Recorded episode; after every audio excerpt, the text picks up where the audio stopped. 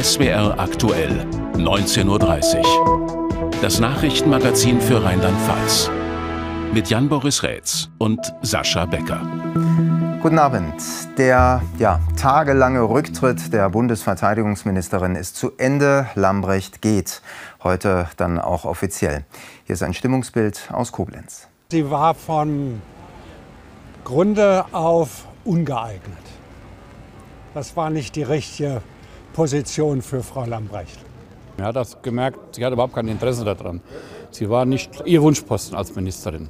Vielleicht wäre was anderes besser gewesen, aber das war nicht ihr Posten. Es gehört wieder jemand hin, der wirklich durchsetzungskräftig ist und vor allen Dingen aufhört, die Bundeswehr kaputt zu sparen, weil die das 40 Jahre gemacht haben.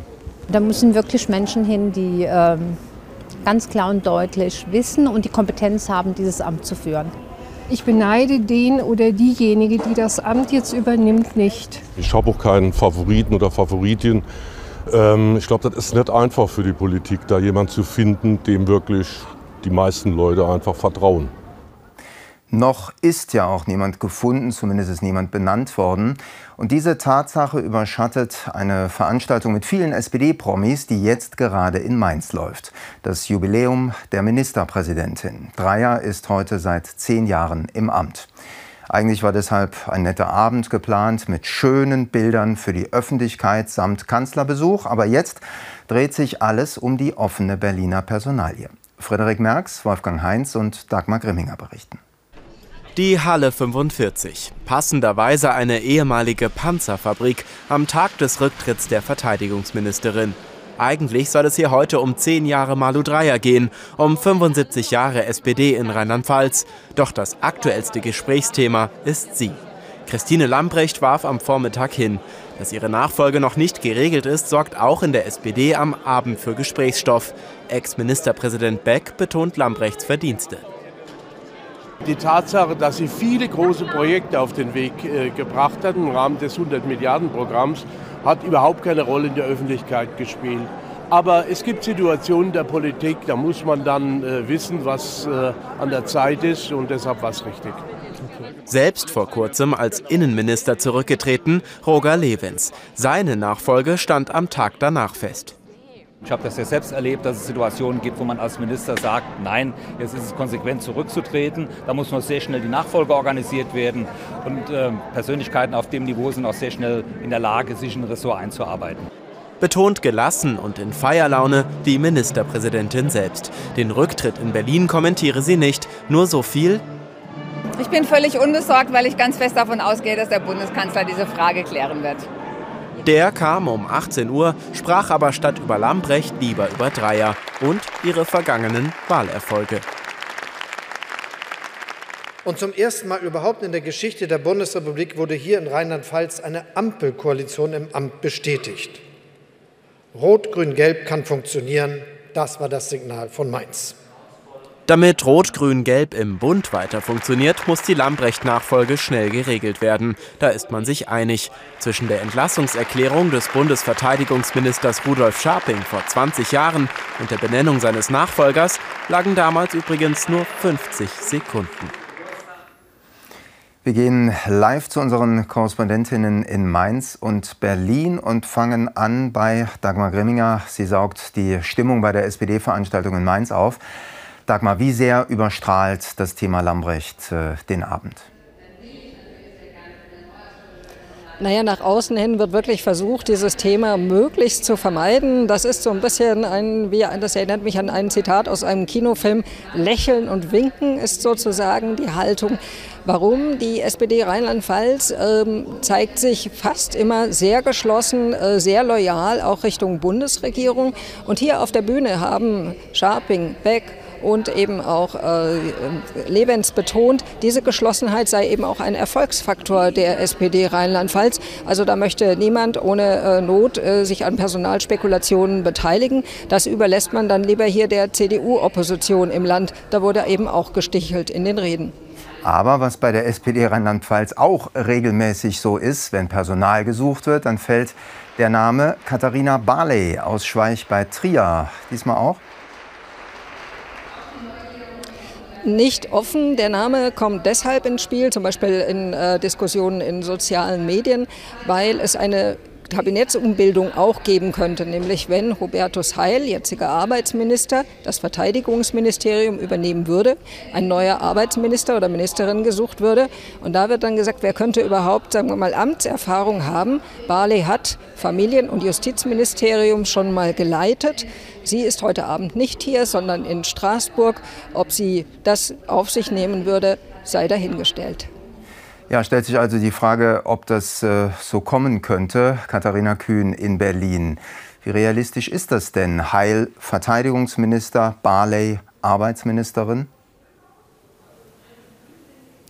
An sich wäre natürlich so eine Personalrochade schon möglich. Allerdings hat gerade heute Hubertus Heil auch am Nachmittag gesagt, dass er noch viel vorhabe in seinem Amt als Arbeitsminister. Und das klingt nun nicht so danach, als ob er diesen Posten abgeben möchte.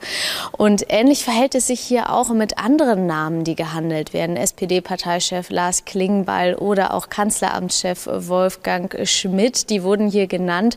Aber auch da sagt man mittlerweile, es ist vielleicht gar nicht so einfach, die zu ersetzen auf ihren jetzigen Posten. Und hinzu kommt natürlich auch noch, dass eigentlich Bundeskanzler Olaf Scholz Wert auf die Geschlechterparität äh, legt, also dass genauso viele Männer wie Frauen in seinem Kabinett sind. Heute gab es allerdings auch Stimmen, die gesagt haben, ganz oberste Priorität hat das nicht mehr. Aber wenn wir jetzt mal dann auf die Frauen schauen, die in Frage kommen, dann kommt ein Name immer wieder hier auf. Das ist Eva Högel seit zweieinhalb Jahren Jahren Wehrbeauftragte des Bundestags.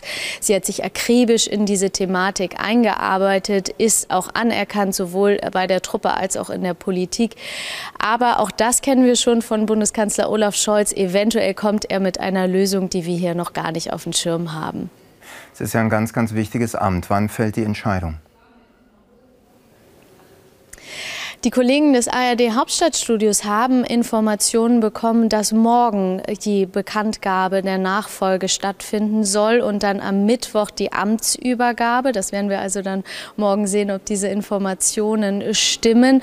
Die Eile ist auf jeden Fall geboten, denn am Donnerstag sollte der US-amerikanische Verteidigungsminister zum Besuch kommen nach Berlin und am Freitag ist ja dann das Treffen der Ukraine-Kontaktgruppe, wo sich die Verteidigungsminister der NATO und anderer Staaten treffen, um über weitere Waffenlieferungen zu entscheiden an die Ukraine.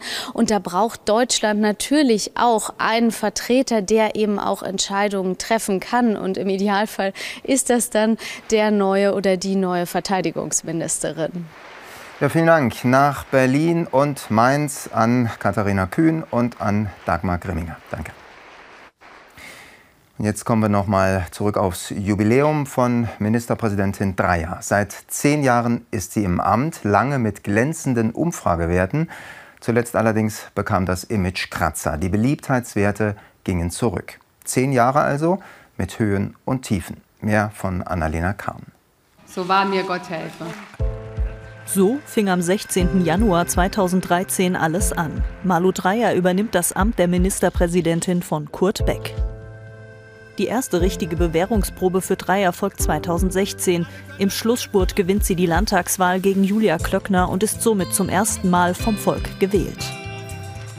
Gemeinsam mit der FDP und den Grünen bildet sie die erste Ampelregierung in Rheinland-Pfalz. Schnell folgt die nächste Herausforderung, der gescheiterte Verkauf des Flughafens Hahn an chinesische Investoren.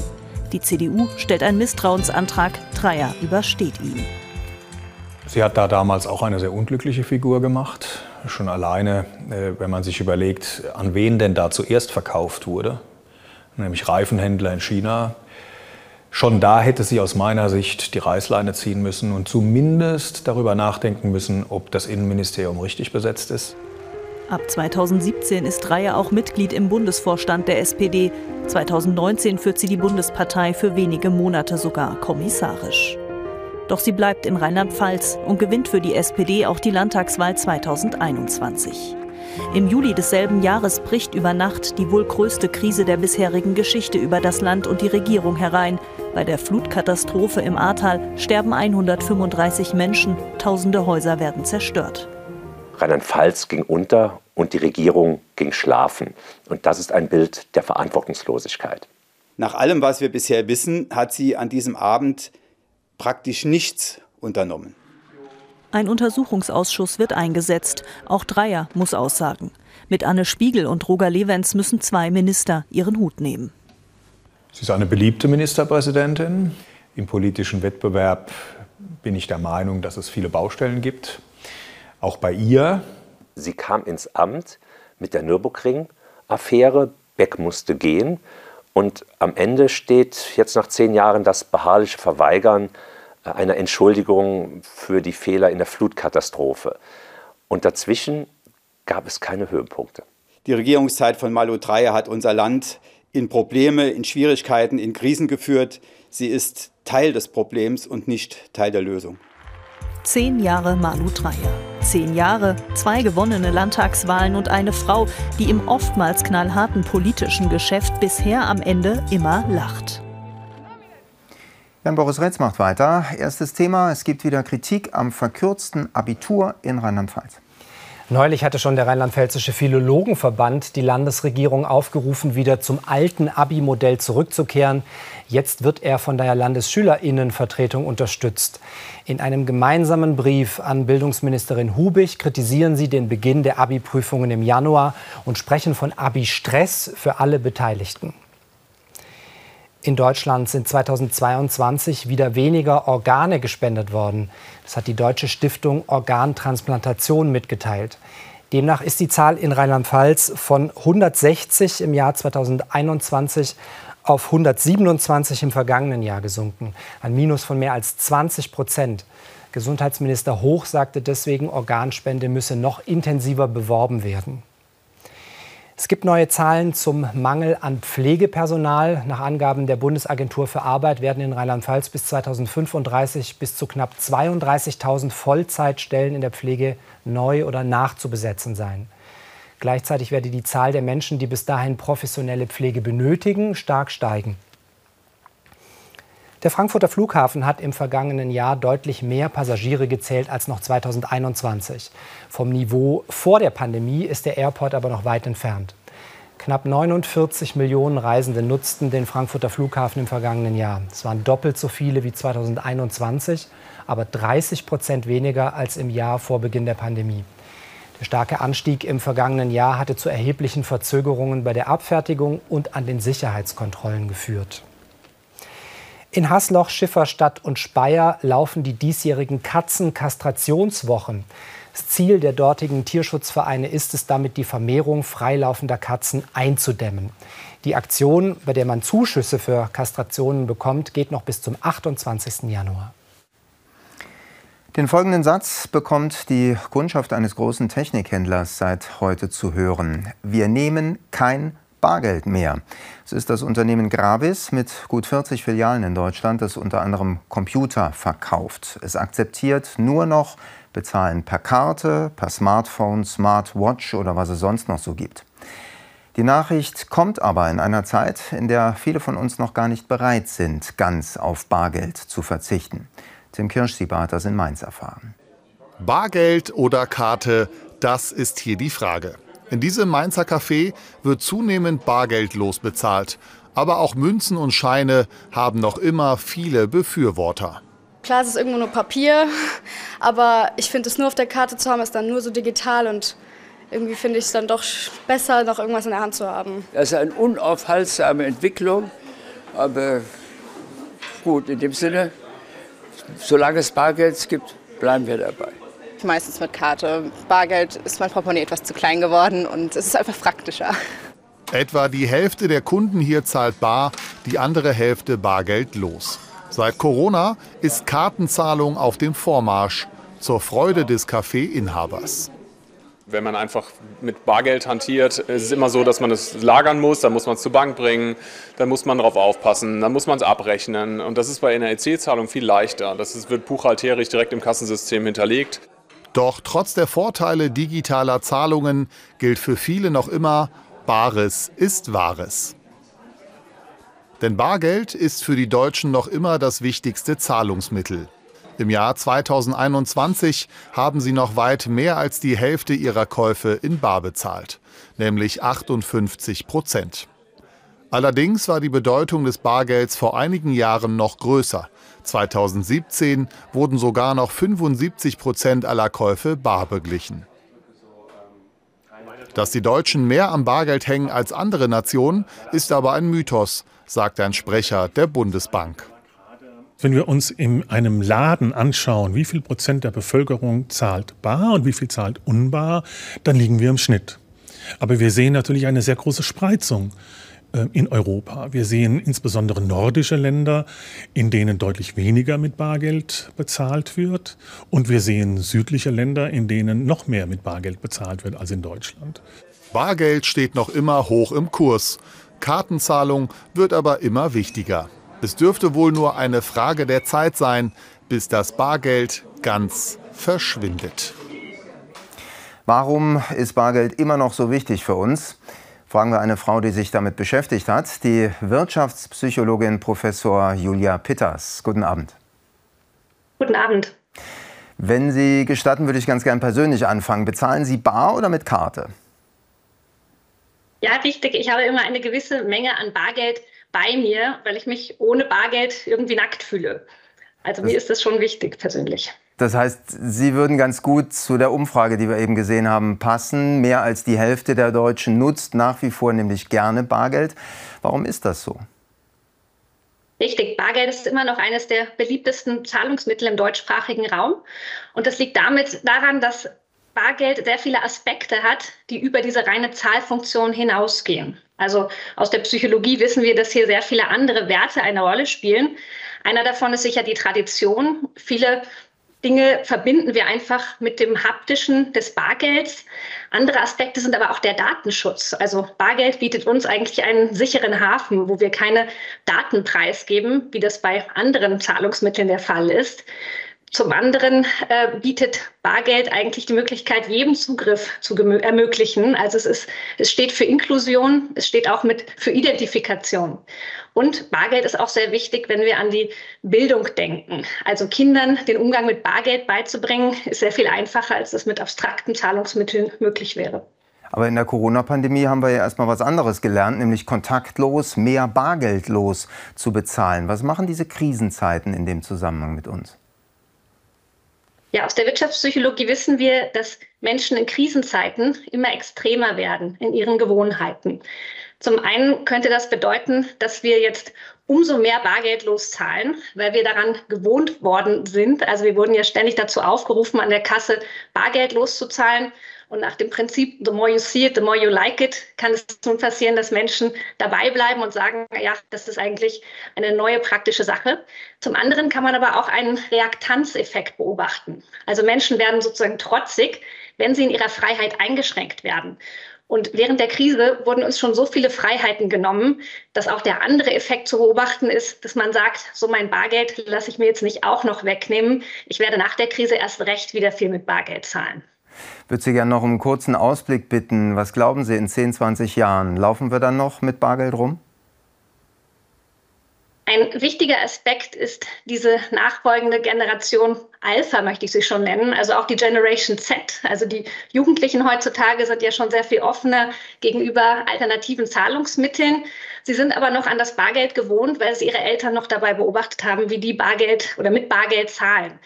Entscheidend wird es sein, wie die nachfolgenden Generationen sozialisiert werden. Also wenn sie Bargeld gar nicht mehr kennen, weil sie es gar nicht mehr beobachten, dann werden sie auch nichts vermissen. Und dann ist sozusagen Tür und Tor geöffnet für alle mhm. alternativen Zahlungsmittel oder auch für eine Abschaffung des Bargelds. Dass das nicht passiert, da muss man darauf achten, dass wirklich die, die Vorteile des Bargelds immer weiter präsent bleiben mhm. und dass es weiterhin auch ein gutes Mittel bleibt, um sich stark mit dem Euro und auch mit dieser Haptik zu identifizieren. Sagt die Wirtschaftspsychologin. Vielen Dank für die Erklärungen, Frau Professor Pitters. Danke. Sehr gerne. Bekannte dänische Architekten haben es entworfen. Es steht direkt am Rheinufer in Mainz, prominente Lage also, aber für eine Schönheit halten viele Menschen es nicht gerade. Die Rede ist vom Rathaus in der Landeshauptstadt. Im Moment gilt das noch mal mehr, denn das Rathaus wird aufwendig saniert und ist deswegen praktisch entkernt. Heute haben die Verantwortlichen gezeigt, wie die Arbeiten laufen. Golo Schlenk war dabei. Tonnenweise liegen Steine und Schutt in den Gängen des Mainzer Rathauses. Während oben bereits abgerissen wird, stapeln sich unten noch die Umzugskisten. Etwa ein Fünftel der gesamten Arbeiten sind laut Projektbüro bereits geschafft und es geht weiter gut voran. Es ist so, wie wir das erwartet haben, denn wir haben uns sehr viel Mühe gegeben, vorher eine Analyse zu machen. Das hat über zwei Jahre gedauert. Wir haben mehrere Öffnungen gemacht, zicke Untersuchungen, sodass es keine negativen Überraschungen mehr gab. Der Grundzustand des Gebäudes sei gut, heißt es vom Projektbüro. Nach dem aktuellen Stand könnten die Arbeiten wie geplant in gut vier Jahren fertig sein. Und auch die Kosten habe man derzeit im Griff. Mehr als die eingeplanten 104 Millionen Euro sollen es nicht werden. Wir sind derzeit äh, zuversichtlich, äh, den Kostenrahmen entsprechend einhalten zu können. Die Ausschreibungen, die momentan stattfinden, sind äh, teilweise sogar unter der äh, Schätzung, die wir vorgenommen haben. Äh, das kommt jetzt darauf an, wie sich die Bauwirtschaft in den nächsten äh, Jahren auch entwickelt. Der Ratssaal, das Herz der Mainzer Stadtpolitik, macht aktuell einen jämmerlichen Eindruck. Aus baulicher Sicht versteht sich. Auch er wird komplett entkernt und technisch aufgerüstet. In gut vier Jahren soll hier wieder diskutiert und abgestimmt werden. Günter Beck wird dann voraussichtlich nicht mehr als Bürgermeister dabei sein. Seine Amtszeit endet vorher. Als wir hier ausgezogen haben, äh, habe ich schon gedacht, ich glaube, äh, das werde ich nicht mehr erleben, nochmal hier zurückzuziehen. Es ist eine immens komplexe Baustelle und das wird noch ein paar Jahre dauern. Aber ich bin mir sicher, dass ich in der einen oder anderen Form den Ratsaal nochmal erleben darf. Nach der Sanierung soll das Rathaus in neuem Glanz erstrahlen. Bis dahin werden sich die Mainzer mit diesem Anblick zufrieden geben müssen. Also noch ist Geduld gefragt. Jetzt wieder Kurznachrichten aus Rheinland-Pfalz. Jan Boris. Es gibt ein Urteil im Prozess um die angebliche Misshandlung eines demenzkranken Rentners. Das Amtsgericht Trier hat den 48-jährigen Sohn vom Vorwurf der schweren Körperverletzung freigesprochen. Die Staatsanwaltschaft hatte dem Mann vorgeworfen, er habe seinem Vater nach einem schweren Sturz mehrere Tage ärztliche Hilfe verweigert. Was genau damals vorgefallen war, konnte das Gericht nicht klären. Allerdings wurde der Mann wegen Freiheitsberaubung zu einer Geldstrafe verurteilt. Der 48-Jährige hatte seinen demenzkranken Vater mit einer Hundeleine an einen Sessel gefesselt. Der Vater ist inzwischen verstorben. Bei einer Explosion in einem Mehrfamilienhaus ist am frühen Morgen in Hasloch ein Bewohner verletzt worden. Außerdem explodierte ein Auto. Durch die erste Explosion sind mehrere Wohnungstüren und auch die Eingangstür beschädigt worden. Außerdem entstand ein Brand, den die Feuerwehr löschte. Ein paar hundert Meter entfernt brannte ein Auto. Auslöser war ebenfalls eine Explosion. In der Folge brannte auch ein Balkon. Nach Angaben der Staatsanwaltschaft in Frankenthal sind der Verletzte aus dem Haus und der oder die Besitzerin des Autos miteinander verwandt. Der pfälzische Moorfrosch wird gerettet. Dafür werden in den Rheinauen südlich von Germersheim jetzt mehrere Teiche vertieft. Durch die Trockenheit der vergangenen Jahre sei diese Froschart dort extrem selten geworden, sagt ein Förster. Durch die Vertiefung der Teiche bleibe der erforderliche Lebensraum der Moorfrösche aber weiter erhalten. Nach dem starken Regen ist die Mosel über die Ufer getreten. Einige Straßen sind überschwemmt. Bei Kochem steht die Uferstraße unter Wasser. In Dreiskaden haben Frachtschiffe am Ufer festgemacht. Wegen des Hochwassers fahren bereits seit Sonntag keine Schiffe mehr. In Kobern-Gondorf ist man schwimmend deutlich besser unterwegs als auf Rädern. Bis morgen sollen die Pegelstände noch steigen.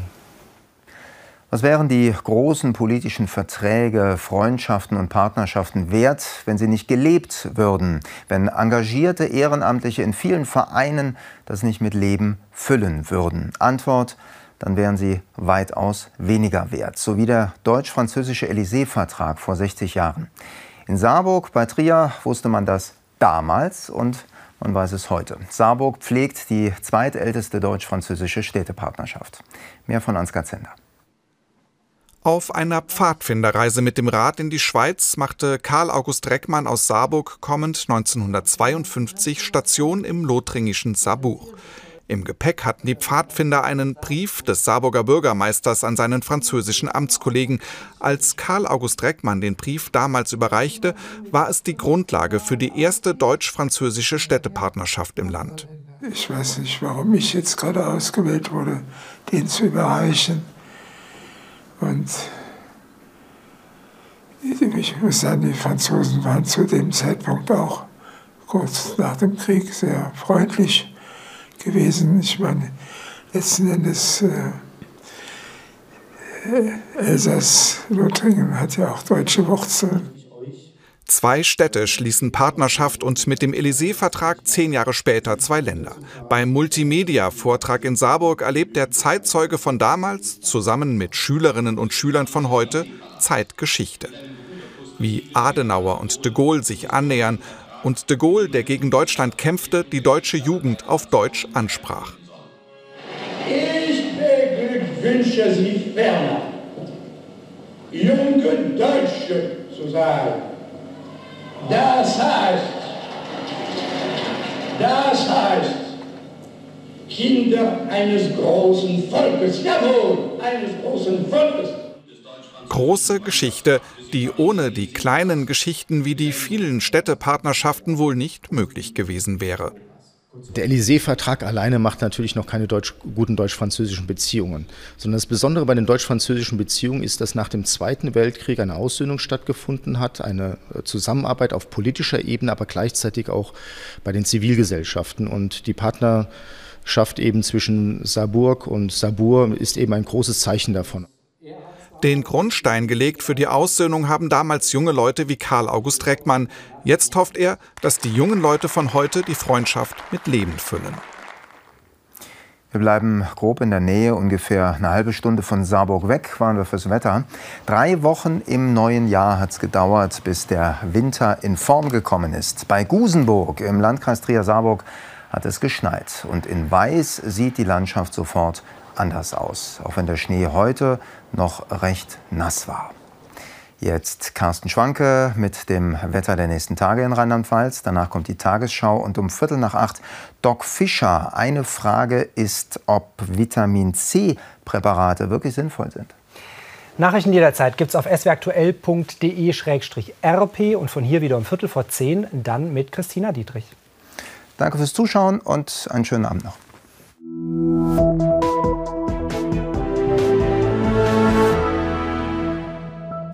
Einen schönen guten Abend, herzlich willkommen zu den Wetteraussichten für Rheinland-Pfalz. Unser Wetter in den nächsten Tagen wird beeinflusst von vielen Tiefdruckgebieten und die führen auf der einen Seite feuchte Luftmassen zu uns. Wir sehen es hier, immer wieder gibt es Niederschläge.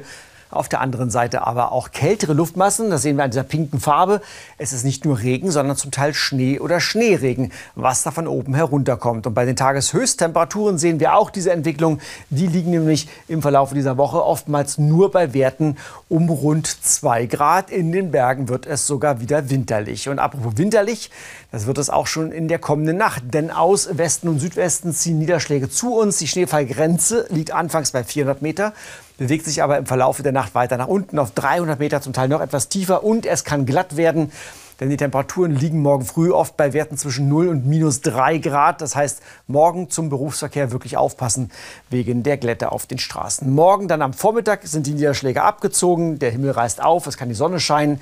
Auch am Nachmittag geht es trocken weiter, allerdings etwas bewölkter. Die Temperaturen erreichen morgen Nachmittag Werte um rund 3 bis 4 Grad plus. In den Bergen gibt es weiterhin leichten Dauerfrost. Der Wind weht dazu meistens nur schwach aus unterschiedlichen Richtungen. Zu den weiteren Aussichten, und da sehen wir, dass es an allen Tagen ein paar Schauer geben kann. Vor allem der Donnerstag könnte ziemlich durchwachsen werden mit Schnee- oder Schneeregenschauer. Und die Temperaturen dazu nachts unter 0 Grad, tagsüber knapp über 0 Grad. Ihnen noch einen schönen Abend.